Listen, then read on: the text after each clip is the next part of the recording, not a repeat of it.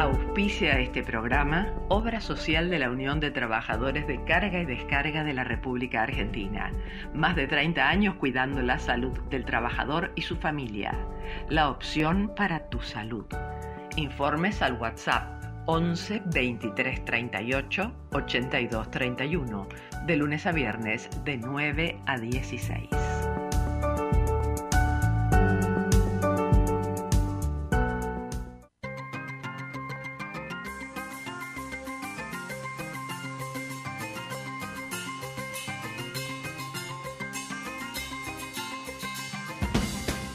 El bisturí, una mirada incisiva sobre los principales temas de salud en la Argentina y el mundo. Realidad sanitaria, tecnologías, medio ambiente y medicina deportiva, con la conducción del doctor Eduardo Cerdá y el periodista Gustavo Muñoz. Martes 21 horas.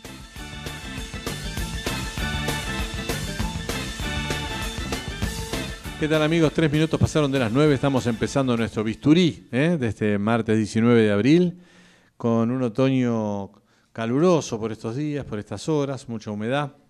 ¿eh? Se esperan días de un par de días de calor, alrededor de 23, 24 grados, y luego vemos qué pasa. ¿eh? Pero mientras tanto, les voy presentando a mi amigo y compañero, el doctor Gustavo Muñoz. ¿Cómo le va? Buenas noches, Eduardo. ¿Cómo le va? ¿Bien? acá estamos. Bueno, muy bien. Aquí estamos Bueno. para otro capítulo del Bisturí. Muy ¿Cómo bien. hace ya 18 años? 18 años, ¿sí? 18 años. Bueno, va a dar la, la vía de comunicación, aunque hoy tenemos solamente... Hoy tenemos un poquito escaso. Sí, de- WhatsApp y Sí, bueno, correo tenemos electrónico. WhatsApp y correo electrónico, eh, que es el bisturí del pueblo arroba gmail.com, el bisturí del pueblo arroba gmail.com.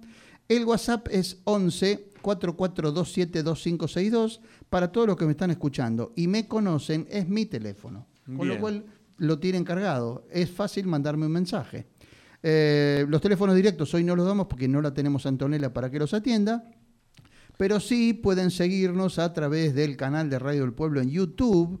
¿eh? Allí buscan Radio del Pueblo y pueden, además de escuchar, ver el programa. Por último, eh, estamos también en Instagram. Allí pueden también dejarnos sus mensajes. El bisturí. Hoy no hay vivo. Hoy no tenemos vivo porque no la tenemos Antonella, que es la que también se ocupa Le de decíamos que se recupere rápido, está Anda- un poquito enfermita. Anda enferma, sí señor. Bueno. El bisturí guion bajo del pueblo. El bisturí guion bajo del pueblo en Instagram. Carta de la semana despierta Argentina, la nación del domingo 17 de abril. El sistema republicano, dice Ernesto Leibe, el sistema republicano es una mesa que se sustenta en cuatro patas. La propiedad privada, la libertad irrestricta de opinión, un sistema judicial honesto e independiente que imparta justicia y un sistema educativo libre que respalde a las otras tres. Cuando veas que una de las patas tambalea, preocupate y trata de enderezarla. Correcto. Si el derecho de propiedad es relativo, si la libertad de opinión merece restricciones, si la justicia pivotea sobre el poder político, si la educación se degrada porque los maestros son trabajadores de la educación, entonces estamos en problemas. La República está en serio peligro y no parecemos tomar conciencia. Despierta Argentina, dice Ernesto Leibe, DNI 8250-073, una carta de lectores, carta de la semana, en Ajá. La Nación del Domingo. ¿Usted tiene algo para decir? No por ahora, pero Bueno, si usted quiere ya le- podemos empezar. eh, Perfecto, vamos a la editorial. La editorial. Sí, sí.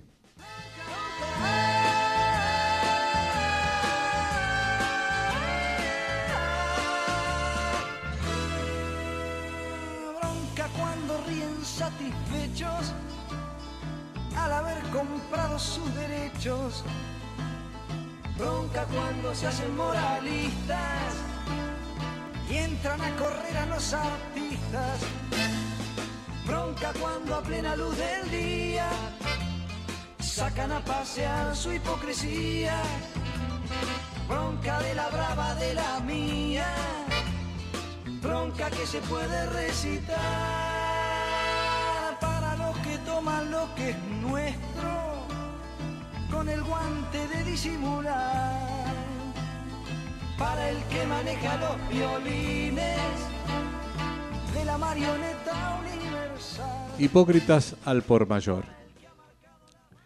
En el gran bailongo del Pericón, el que nos ha metido la incapaz dirigencia política argentina, los desplazamientos siguen demostrando torpeza e improvisación en cada giro danzante del delirante circuito que mantiene en jaque a propios y extraños.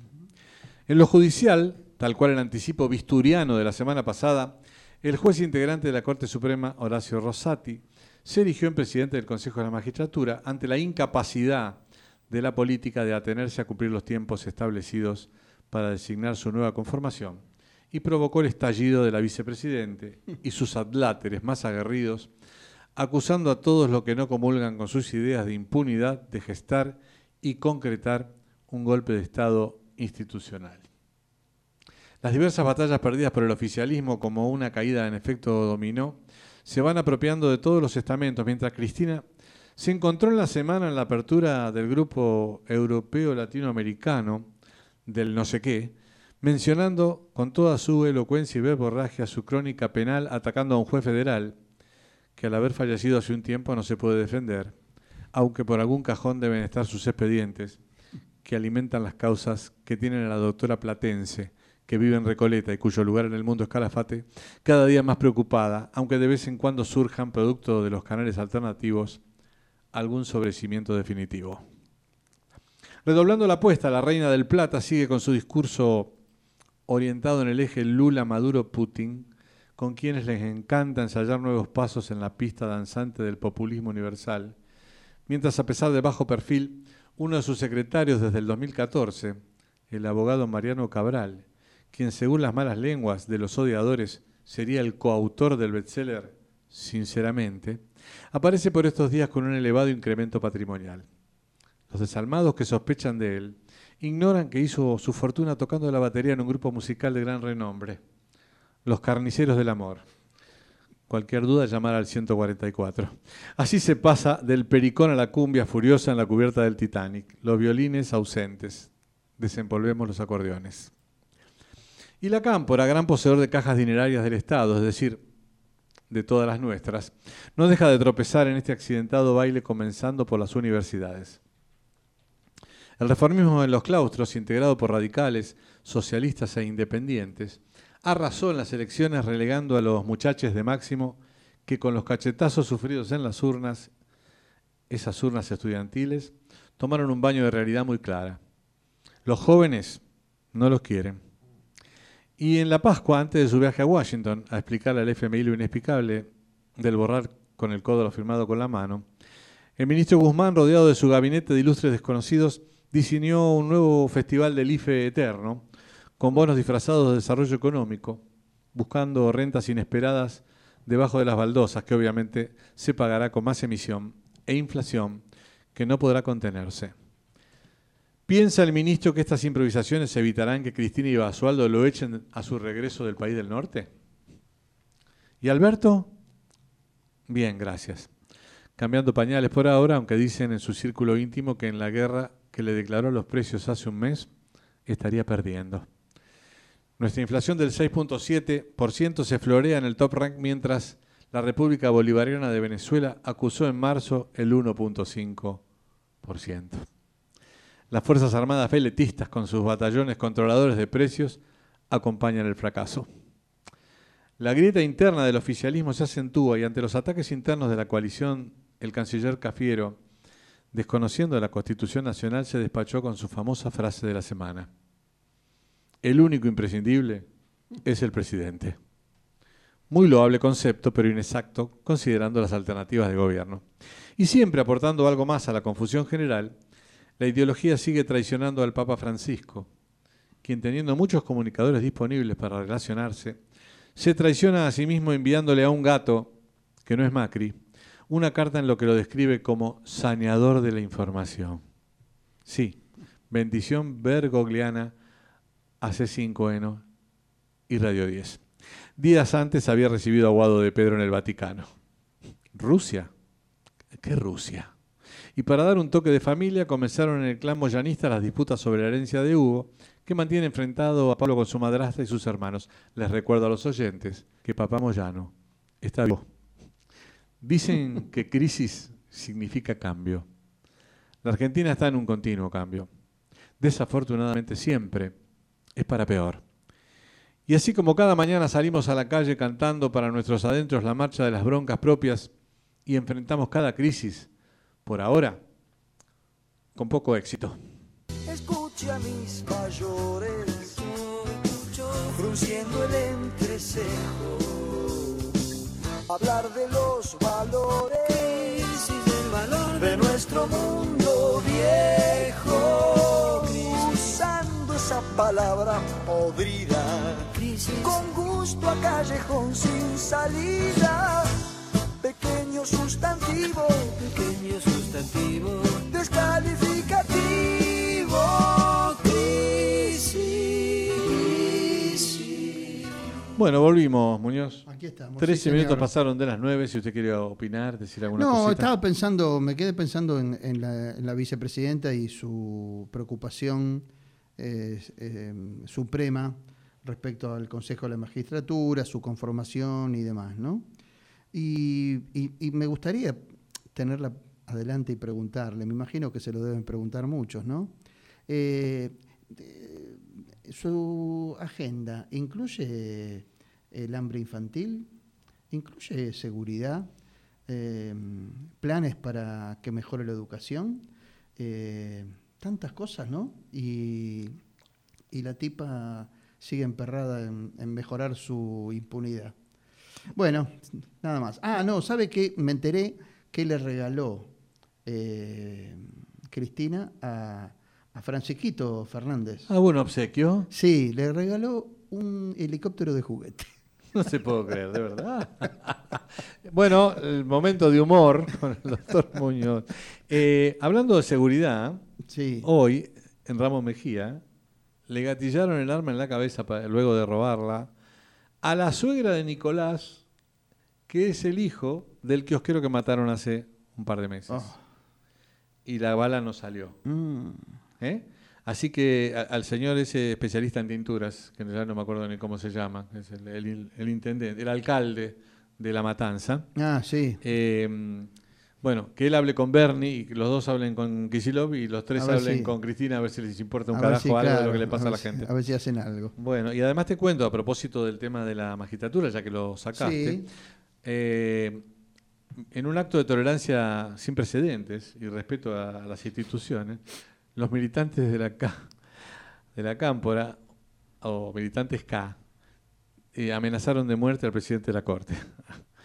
Dice, entrecomillado, hay que salir a la calle y hacer justicia con Rosati, colgarlo como ejemplo, si no despidámonos de la democracia y la república. No sean cagones, ¿ves? Esta, esta gente Ah. es realmente muy democrática. No, ¿eh? y no, y propensa al diálogo. Abs- Claro. absolutamente. Bueno, vamos entonces al próximo bloque. Vamos a las efemérides. Vamos a las efemérides.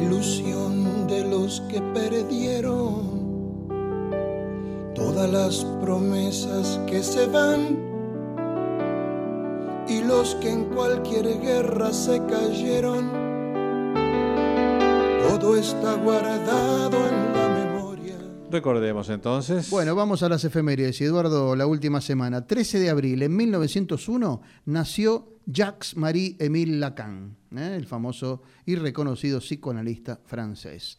También el 13 de abril es el Día del Kinesiólogo. ¿eh? Fíjate usted, así que... Saludos a este, todos los kinesiólogos. Así es, un saludo para todos ellos y gracias por lo que han hecho a lo largo de nuestras vidas y, y castigadas. a lo ancho de nuestras vértebras. Exactamente. Bueno, 14 de abril 1871. ¿Sabe qué pasó en esa época? Como consecuencia de la epidemia de fiebre amarilla, se habilitó el cementerio de Chacarita. Uh, sí, sí. Allí se inauguró. Durante la epidemia fue necesaria la construcción de cementerios, ya que los existentes no daban abasto y el cementerio del norte, hoy en día cementerio de la Recoleta, había prohibido que se inhumen allí a quienes habían muerto por la pandemia.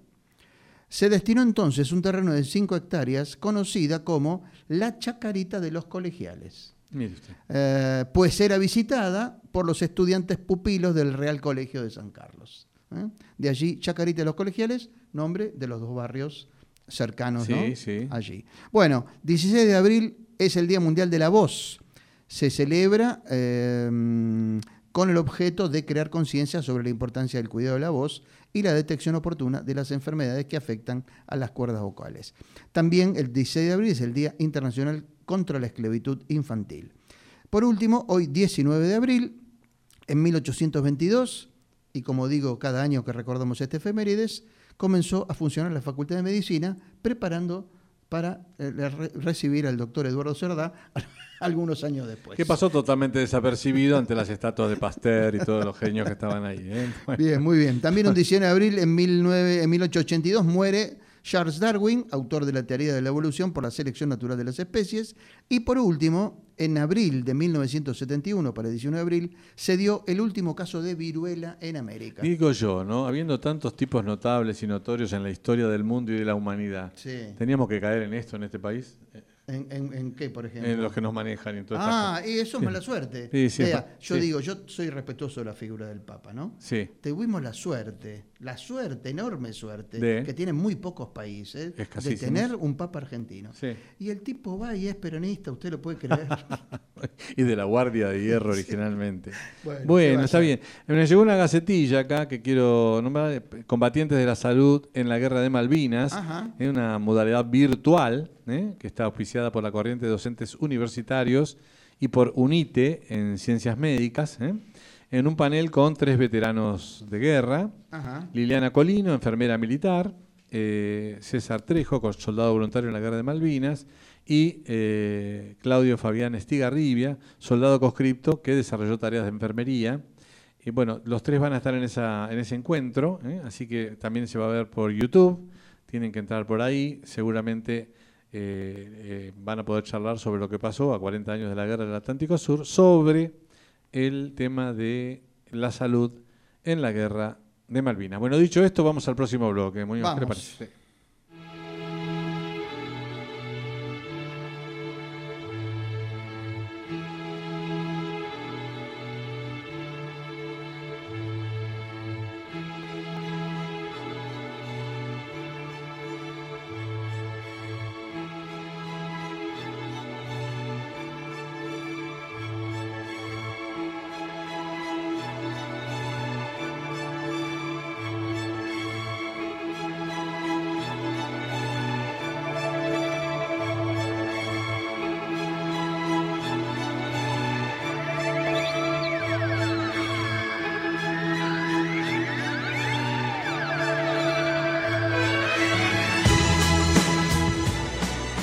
déjalo que siga sonando un poquito, Que suene un poquito más, sí. Mientras tanto, conversamos. Sí, Ah. vamos, eh, elegí este tema para musicalizar este bloque porque mm, es una canción como que este, le debe producir a la gente muchas sensaciones este, de imágenes, ¿no? Es verdad, es verdad. Bueno, es porque vamos a hablar de eso. ¿eh? Eh, la música puede generar hasta 13 emociones distintas y una galería mm, de numerosísimas imágenes diferentes que, mm, como vamos a, a leer después, es depende de cada persona. Es decir, usted y yo escuchamos el mismo tema, a usted la música le genera ciertas imágenes y a mí me genera otras. ¿no? Claro. Este, Y posiblemente, si estamos hablando de géneros distintos, también. También, sí, ¿Eh? sí, absolutamente. Mm. Bueno, de lo que vamos a hablar es algo que seguramente a todos nos pasó, ¿no? Alguna canción determinada o alguna música que nos lleva, nos transporta a algún momento de la vida, este, algún episodio en particular, o, a- o- o al acercamiento a una persona, a un amor, a los hijos. Es decir, seguro que hemos tenido. Es decir, a mí, por ejemplo, sé yo, las canciones de los Beatles me llevan inmediatamente a la adolescencia, ¿no? Por ejemplo. Bueno, eh, fíjese cómo actúa entonces la música en nuestro cerebro. Eh, activa los mismos estímulos, por ejemplo, que al comer chocolate.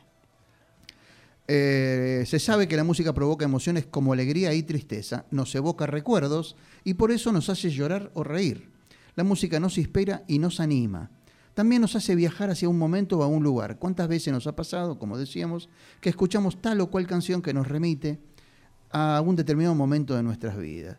Desde hace miles de años la música ha sido un lenguaje universal que atraviesa culturas y generaciones. Sin embargo, en el campo de la ciencia se configura un abanico de posibilidades asombrosas y no tan conocidas. Por citar una de ellas, escuchar música mejora la salud emocional de las personas.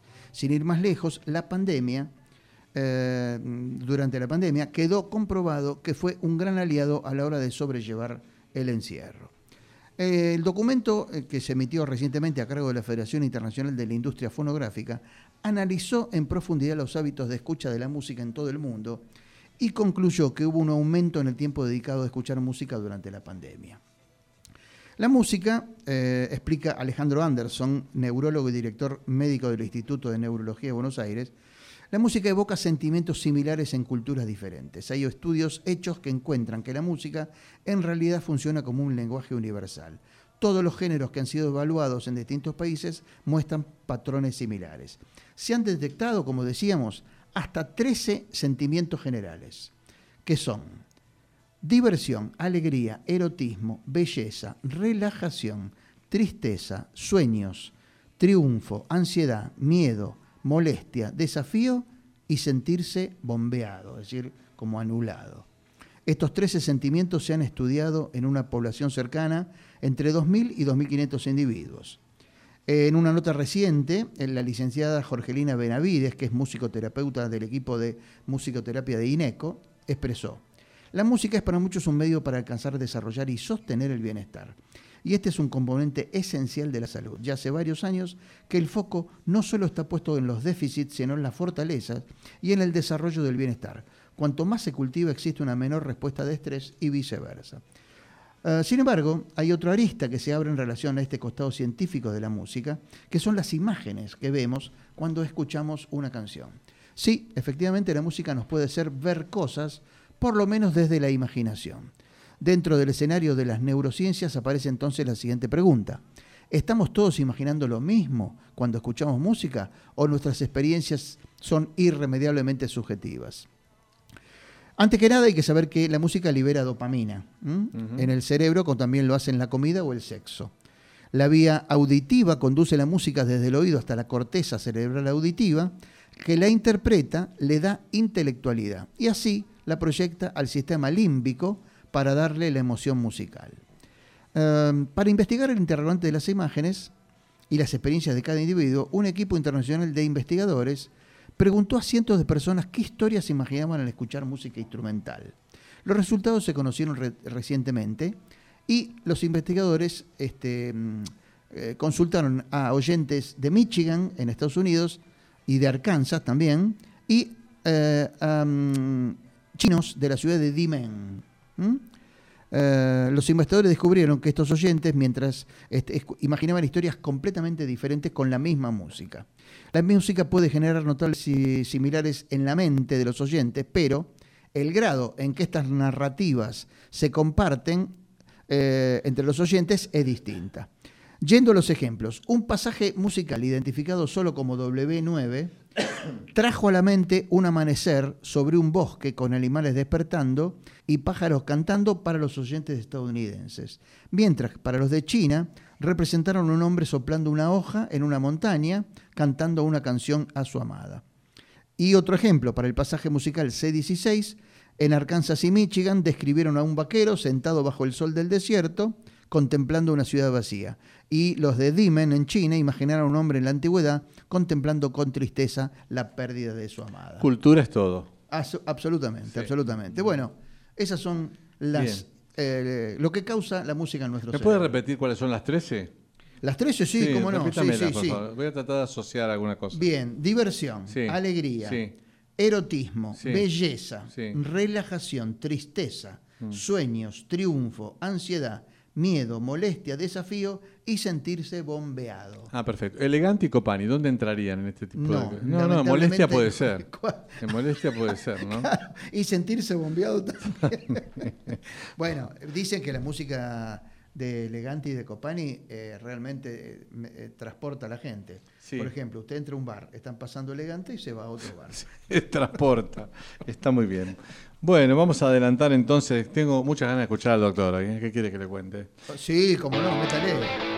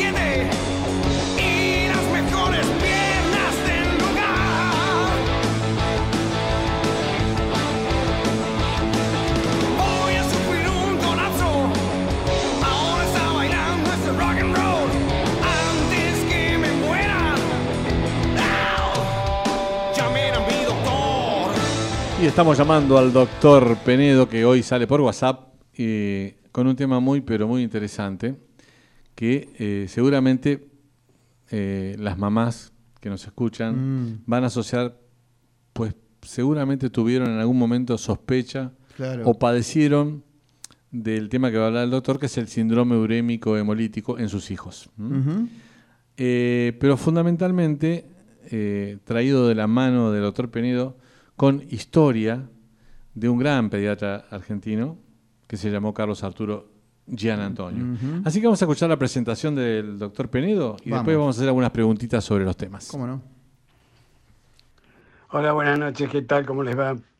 Bueno, recuerdan que cuando falleció Rosín, Gerardo Rosín, yo mencioné eh, al doctor Gian Antonio con aquella frase que había dicho en el hospital de niños, toda persona tiene derecho a un buen nacer y un buen morir. Eh, bueno, el tema de hoy, que es el síndrome urémico hemolítico, eh, tiene mucho que ver con Gian Antonio. Por eso mm, voy a dar brevemente un mini currículum del doctor Gian Antonio. Carlos Arturo Gian Antonio nació el 19 de agosto de 1926 en Martínez, provincia de Buenos Aires. Estudió medicina en la Universidad de Buenos Aires y siendo estudiante recibió el premio Oliveira César de Wilde al mejor estudiante de todos los hospitales de la ciudad de Buenos Aires. En 1955 se recibió de médico, viajando luego a los Estados Unidos con una beca en el St. Christopher Hospital for Children, en el servicio de pediatría de Waldo Nelson. De regreso en Argentina, en 1958, crea la residencia de pediatría en el Hospital de Niños Ricardo Gutiérrez, que fue toda una novedad. En abril de 1979, ante la cesantía impuesta a varios de sus colegas, presenta su renuncia al Hospital de Niños y crea el Departamento de Pediatría en el Hospital Italiano de Buenos Aires, siendo designado jefe del mismo. Muñoz. Bueno, muy bien. Eh, ya para entrar en tema, le preguntaría a, a- a Luciano cómo es que aparece ¿eh? el síndrome urémico hemolítico. En los años 50 aparece en el mundo una nueva enfermedad que afectaba a los niños menores y que era difícil de diferenciar de otras parecidas, por lo que su tratamiento era ineficaz y su pronóstico muy severo y con alta mortalidad. Argentina fue el país donde se presentó la más alta incidencia. Era la primera causa de insuficiencia renal aguda en lactantes y primera infancia. Su primera descripción fue realizada por Gasser en 1955 bajo el nombre de síndrome hemolítico uremígeno. A fines de la década del 50, en el Hospital de Niños Ricardo Gutiérrez, un equipo encabezado por Jean Antonio inició las primeras investigaciones sobre esta patología que empezaba a presentarse en forma de pequeños brotes y se manifestaba en bebés previamente sanos. Fiebre, vómitos, diarrea frecuentemente sanguinolenta eran los síntomas iniciales, finalizando en algunos casos en insuficiencia renal aguda o coma con una mortalidad del 39,2%. Bueno, eh, la- digamos que las primeras experimentaciones al respecto no eran muy eh, Sí, alentadoras, alentadoras. pero obviamente debe haber habido algunas primeras observaciones entonces del doctor Gian Antonio respecto al síndrome urémico hemolítico y eh, en base a su trabajo lograr eh, avances. Ah. ¿Cuáles fueron sus primeros logros, digamos? Las primeras observaciones fueron publicadas por Gian Antonio en el año 1962 en The Journal of Pediatrics. Allí volcó su experiencia en el diagnóstico, tratamiento y seguimiento de pacientes con falla renal aguda, denominando al cuadro síndrome urémico hemolítico por la semejanza al cuadro clínico descrito por Gasser. Al comienzo, esta enfermedad fue considerada por todos los especialistas una enfermedad del riñón. Gian Antonio fue el primero en sostener que se trataba de una enfermedad generalizada y que el riñón era solo uno de los órganos afectados. A causa de esta patología aumentaron los casos de insuficiencia renal aguda, de presentación no muy frecuente en pediatría hasta ese momento. Gian Antonio logró reducir la mortalidad al introducir como tratamiento la diálisis peritoneal intermitente. Bueno, muy bien. Eh, ya tenemos ahora la descripción de la enfermedad. Seguramente tendría los pacientes. Bueno, ¿qué tratamientos aplicó el doctor Gian Gian Antonio y con qué resultado? Le preguntaría a Luciano. Muy bien. En 1963 publicó junto a sus colaboradores su experiencia en la utilización de diálisis peritoneal con una descripción detallada del procedimiento, recomendando la implementación precoz de ese tratamiento.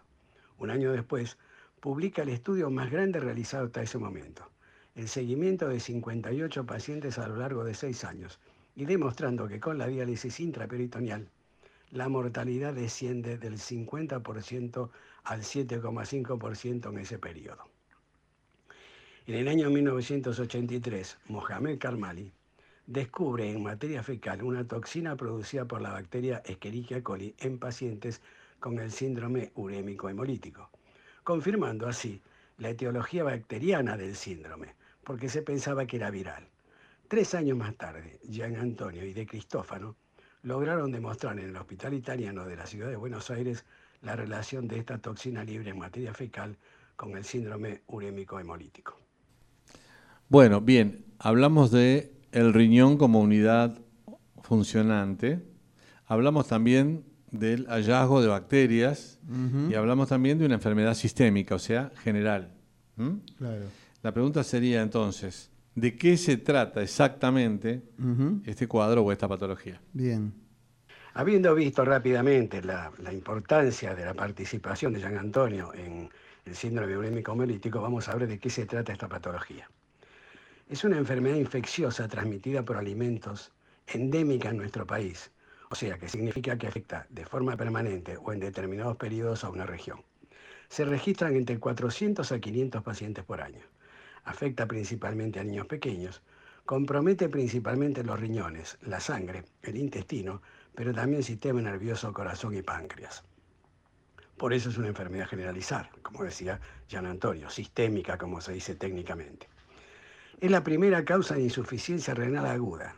Los riñones no funcionan en los niños menores de 5 años. Y la segunda causa por la cual los chicos requieren un trasplante renal. Tiene una mortalidad aproximada en este momento del 3%. Bueno, muy bien. Eh, ¿cómo, ¿Cómo es que se contagia esta enfermedad, Luciano? ¿Cómo se contagia? La forma más frecuente es por contaminación directa al ingerir alimentos o aguas contaminadas con la bacteria Escherichia coli, como así también por contacto directo con personas o animales infectados. La transmisión de persona a persona se produce por el lavado inadecuado de manos luego de ir al baño. Existe también la contaminación cruzada, cuando alimentos contaminados se ponen en contacto con alimentos no contaminados.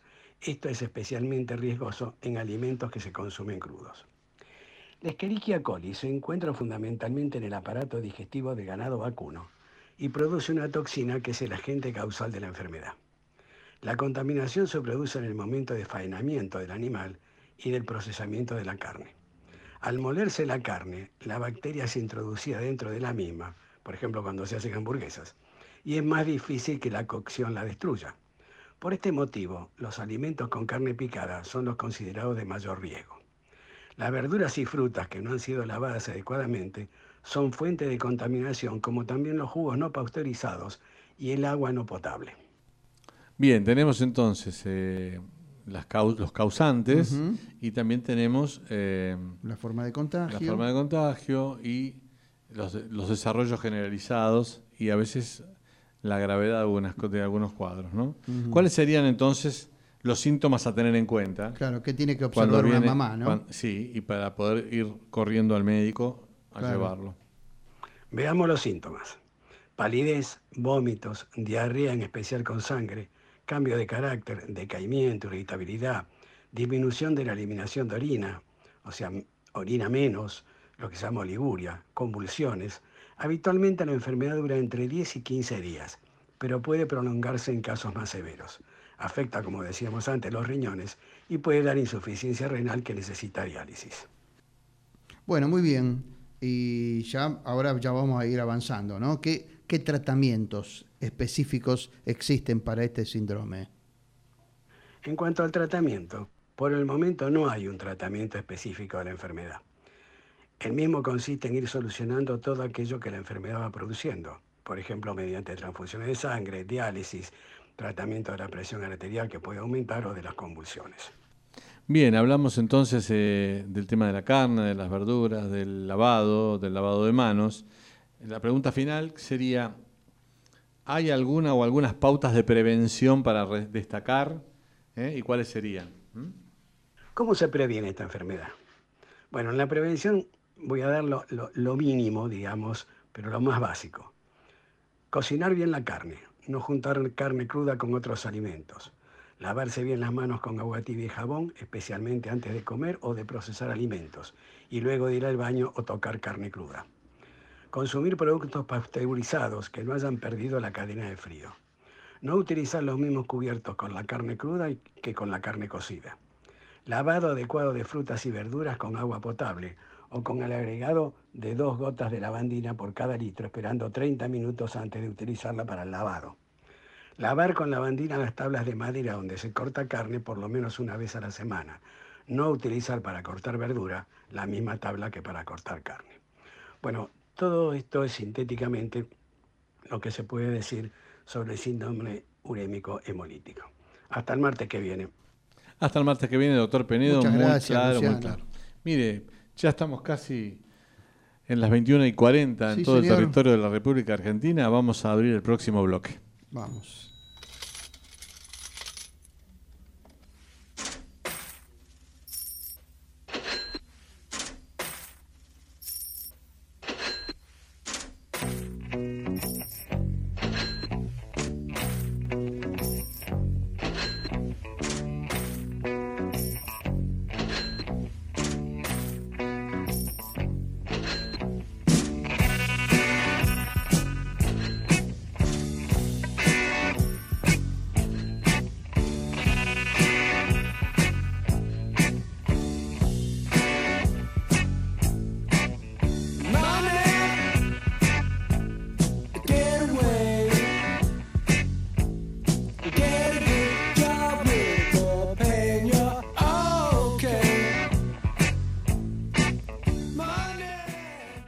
Auspicia este bloque Centro Médico Pueyrredón Medicina Prepaga.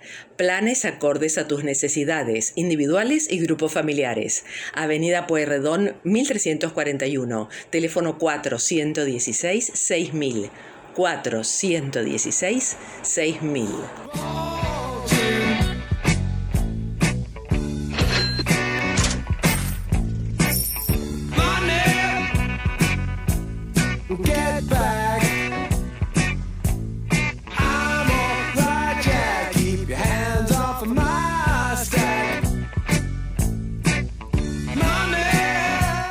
Recuerdo allá por el año 70 y pico cuando el disco este de Pink Floyd, El, otro- El lado oscuro de la luna, llegó a la Argentina. Eran épocas donde los discos tardaban un poco en llegar Sí, claro, sí, sí.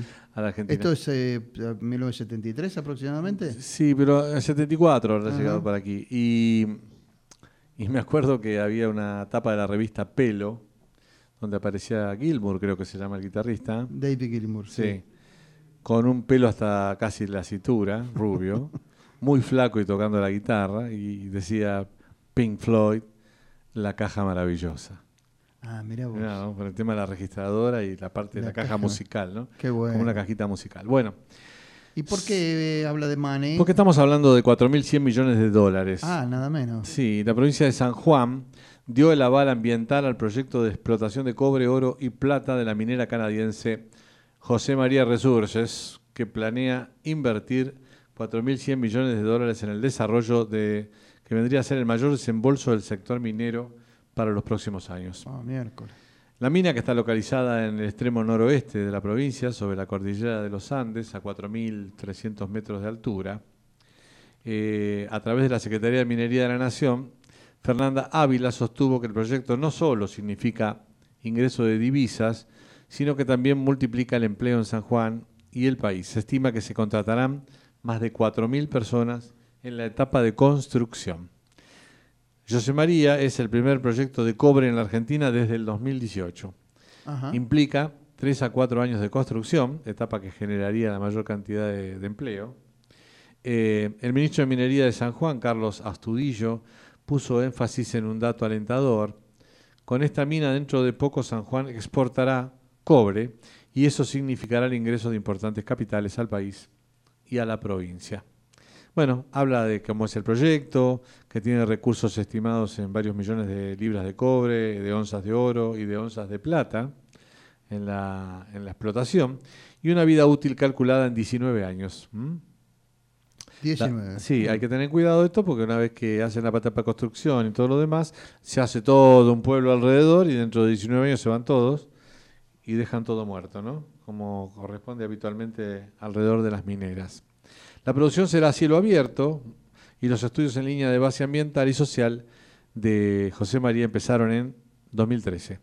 El proyecto es 100% propiedad de José María Resources a través de su subsidiaria argentina, Desarrollo de Prospectos Mineros, que tiene sede en Vancouver y sus acciones cotizan en la bolsa. Ajá. La minería es tal vez el único de los sectores productivos que está, productivos que está captando nuevas inversiones y el acuerdo, tengo que decirle que el acuerdo con el Fondo Monetario, al cual se opuso parte de la coalición, Ujú. eh, refuerza las posibilidades de desarrollo de este, de este acuerdo. ¿no? La inversión extranjera directa va a generar divisas en el corto plazo y en el mediano y largo va a generar exportaciones en un país que tiene un déficit de divisas. ¿eh? Supongo Sí. que Sergio Uñac, que es este partidario del- de la coalición gobernante, el gobernador de San Juan, eh, habrá tenido algún que otro problemita con, con Cristina por esto. La Argentina tiene en marcha 87 proyectos mineros en distintos estados de avance. ¿eh? Una de las provincias que se niega a explotar este tipo de recursos, como ya lo dijimos aquí en el Bisturí, es Chubut, donde después de fuertes manifestaciones el- populares, el gobierno de Arcioni decidió archivar los proyectos mineros pendientes. Cerramos el bloque. Muy bien. Auspició este bloque Centro Médico Pueyrredón Medicina Prepaga.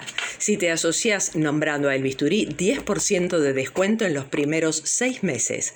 416-6000. 416-6000. Si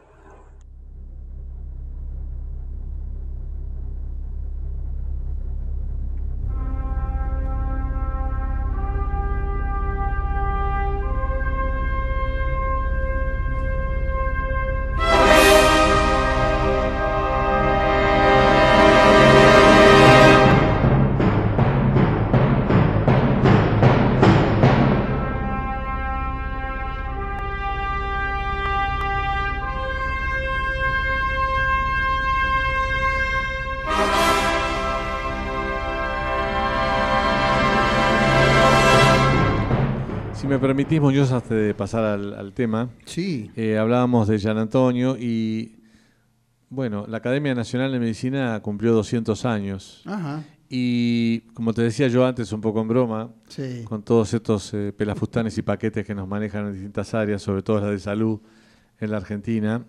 eh, hay un hermoso cuadro en La Nación del sábado 16 de abril sobre los héroes silenciosos Ajá. y sus áreas de investigación. Ah, claro. Muchos tienen calles, ¿eh?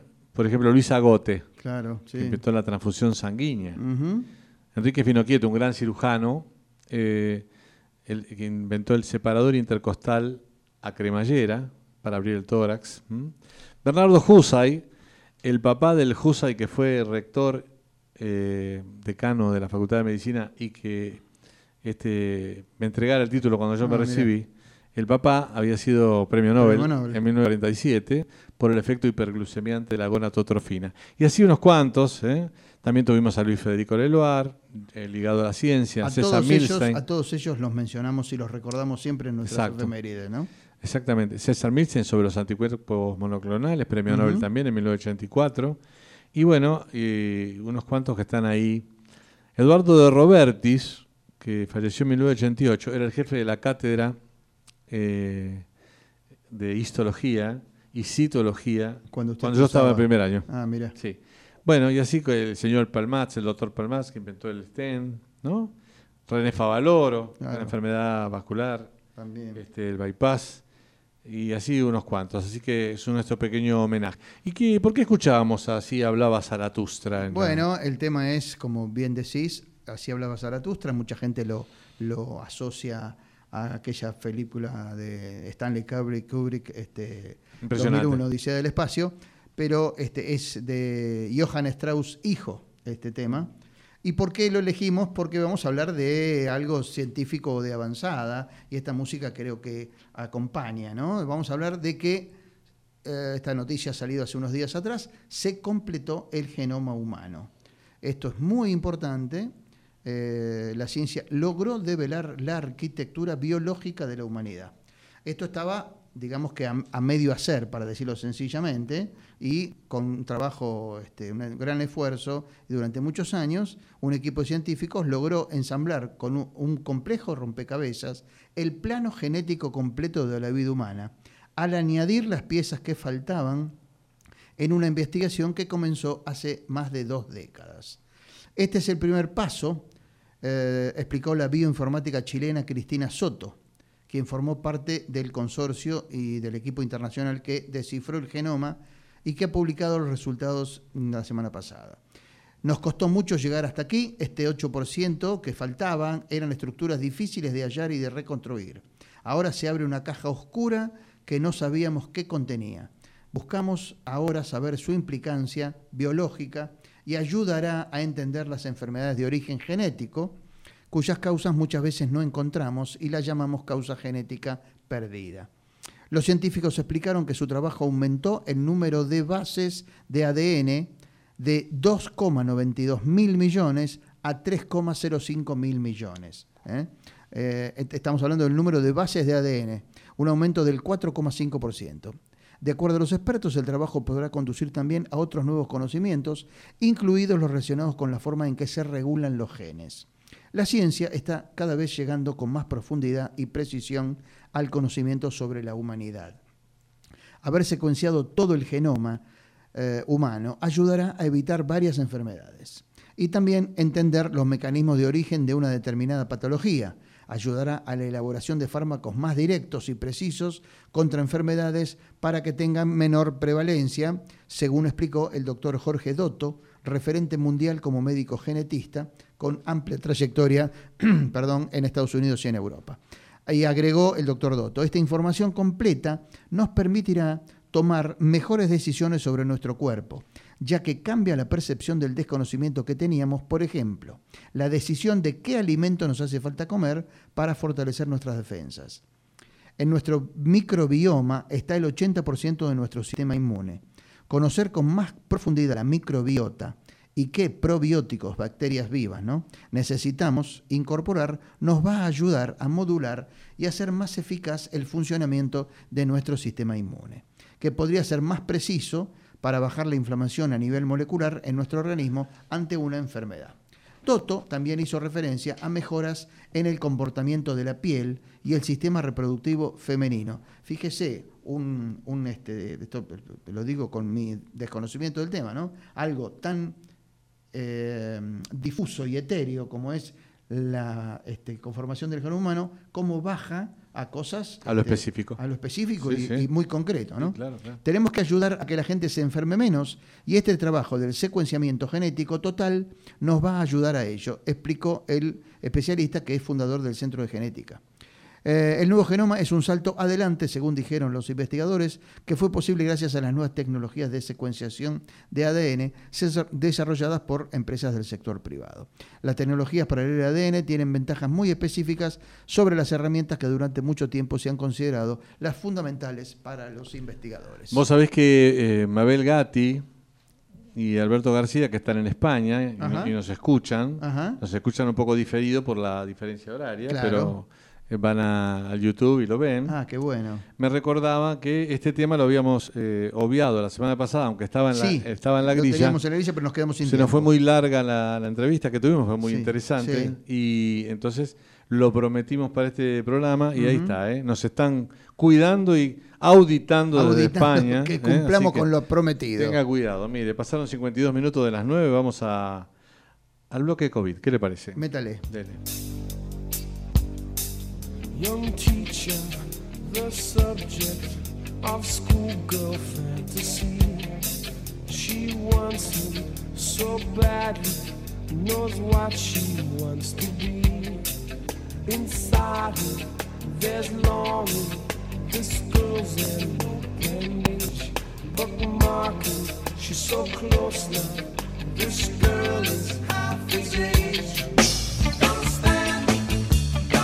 tenemos un tema pendiente también desde hace un tiempito respecto a eh, el efecto que el COVID genera eh, en la gente, que es bastante más eh, frecuente y llamativo que lo que se pensaba. Ajá. Un estudio mostró un deterioro cognitivo en al menos el 20% de los pacientes, ¿eh? que pueden sufrirlo hasta 7 meses. Yo había dado como el título, ¿no? Pero Sí. era una nota de Irene Hartman en el suplemento Sociedad de Clarín de fin de marzo. Y dice que este estudio, liderado por Flenny en colaboración con instituciones de todo el mundo, eh, suponiendo que los 8.8 millones de recuperados de COVID en la Argentina pasaron la infección en forma leve, ese 20% de los cuadros con deterioro cognitivo estaría representado por cerca de 1.800.000 personas. Ajá. Pero como muchos eh, sobrevivientes tuvieron una infección moderada a grave, dice el artículo, el alcance del déficit cognitivo sería muchísimo mayor. Ajá. Eh, el deterioro cognitivo reportado abarca tanto la fase aguda, es decir, la infección, como la fase posterior. Y corre para cuadros graves, moderados, leves e incluso asintomáticos. O sea, hay problemas relacionados con la mente y con el- la cognición, digamos. Desde la fatiga, que conduce a la dispersión, o la lentitud en las funciones ejecutivas, hasta los problemas de memoria, que son afecciones más difíciles de visibilizar. Claro. Por ejemplo, otras como, por ejemplo, la neumonía. ¿no? Ajá, claro. que, que los controles posteriores que se realizan con espirometrías y controles neumonológicos se detecta que han quedado deteriorados. ¿no? Lucía Crivelli, dice el artículo de Irene Harman, que es miembro del equipo eh, jefe del Departamento de Neuropsicología de Flenny, es la autora principal de este trabajo. Y una de las cosas que argumenta es que de las distintas funciones cognitivas eh, nos dice cuáles fueron eh, algunas, las más alteradas en los pacientes por COVID. Por ejemplo, la atención, el déficit de memoria, funciones ejecutivas, orientación y lenguaje. Y también se podrían ver alteradas las funciones eh, ¿no? La posibilidad de ubicar objetos en el espacio también. Eh, en los cuadros moderados a graves, la presencia de este deterioro post-COVID superó la mitad de los casos, ¿eh? entre el 54 y el 65%. También podría llegar a registrarse un deterioro en áreas aún más específicas, como la memoria de trabajo, el aprendizaje, el control inhibitorio, la capacidad de gobernar las respuestas, conductas y pensamientos, y la fluidez verbal y fonológica. Así que está ya probado que se detectó un efecto COVID que afecta a mucha más gente de lo que se Este, pensaba. Sí. No, le te iba a preguntar si, si estos problemas cognitivos serían solamente en gente grande. No, no, eh, ahí abarca toda una porción. Ah, mira. Obviamente el abanico es muy grande, entonces ¿viste Claro. cuando viene uno y te dice, eh, no, no me acuerdo dónde dejé las cosas. ¿no? Claro, sí, claro, puede ser. Cuando uno es grande, grados. tiene 80 años, se supone que Sí. puede ser producto de algo que habitualmente tiene que ver o con algún inicio de un Alzheimer o, eh, o simplemente por falta de interés. Claro, sí, sí, tal cual. Pero te aparece una persona de 40 años Mm. con este tipo de problemas y tuvo COVID, y si además por ahí no se vacunó, sí, claro. eh, se van puede sumando asociar. causas y cosas. Ahora hay tipos que, mira, no- el COVID no les afecta en, su, en sus raíces delictivos y generalmente están relacionados con la política. Sí, ¿no? Sí. Hay un, este es un cable de emisiones, una nota de Ernesto Azarkevich para Clarín, Ajá. que dice que un ex concejal de la localidad de Bernardo de Irigoyen, en Misiones, Misiones. sí, Ajá. quedó detenido luego de que la policía allanara y decomisara en una de sus propiedades un total de 32 tambores con resina de pino que habían sido robados a mano armada en Corrientes. ¿Para qué sirve la resina de pino? No sé, pero debe tener algún uso industrial y se debe vender y Claro. seguramente. Se llama Alberto Gillo, ya con este, el único Gillo respetable que yo me acuerdo era Gillo Arangio. Sí, un, este- un relator, un relator de de fútbol, fútbol de para, para 60. quienes no lo recuerden. Sí. Eh, bueno, Alberto Gillo Nejatkin, de 38 años. ¿eh? A este no le afectó nada no, el COVID. evidentemente. Quien se desempeña, además de ser concejal, adivina qué, tiene un puesto público. Se desempeña como funcionario jerárquico de la empresa estatal Energía de Misiones Oh. en la localidad de Bernardo Irigoyen, en la frontera con Brasil. Bernardo Irigoyen, cuando nosotros estudiamos geografía, era el punto más, eh, ¿cómo se llamaba? El más eh, nórdico, el más septentrional. Sí, ¿no? claro. Sí. Me acuerdo que uno era ese y cuando Claro, sí, creo que los está muy puntos al norte, ¿no? cardinales. Claro. Sí, bueno, perdón, los puntos eh, máximos de, de límite. Y bueno, será imputado el señor este Ajá. Gillo. Gillo, te van a imputar. Bien, Gillo. ¿Sabe por qué? Por robo a mano Por- por- armada. por chorro. Hecho que prevé penas entre 5 y 15 años de cárcel. ¿Saben qué? No va a pasar. ¿Quién, No. gobi- quién gobierna Misiones? Eh, Ah, dicen que el gobernador de Misiones es, Ah, bastante- no, sí, es no, un señor bastante serio. Así que por ahí, este hombre va Estoy tratando de acordarme cómo se llama, pero no me va a salir, ¿no? Nehankin cruzaba a diario dos, es un compra- contrabando hormiga de barriles. Qué va. Sí, cruzaba a diario dos o tres barriles con resina hacia Brasil, utilizando pasos clandestinos en la frontera seca con el vecino país. Si alguno de los oyentes tiene alguna idea de que para qué se usa la resina de pino, Que nos cuente. además ¿no? de debe ser un combustible, supongo. Oscar Aguad es el, el gobernador de Sí, Misiones. dicen que ese señor este, es bastante serio como, como Bueno, gobernador, así que le mandamos un abrazo. Que se ocupe Sí, y a la justicia de Misionera. del chorro que- ese que tiene en la, en la que- empresa de energía. Sí, por favor, que haga lo que tiene que hacer. ¿Sabe que se nos fue el programa? Se nos fue el programa, ¿Qué quiere que le así es, lamentablemente. Bueno. Pero bueno, estuvo bueno, ¿eh? Hemos contado un montón de cosas. Bueno, la señal indicará a las 22 en todo el territorio de la República Argentina. Nos vamos escuchando a los pericos. ¿Qué te parece? Me- métale, tranquilo. Métale como melate, melate. Gracias, Nico. Chao.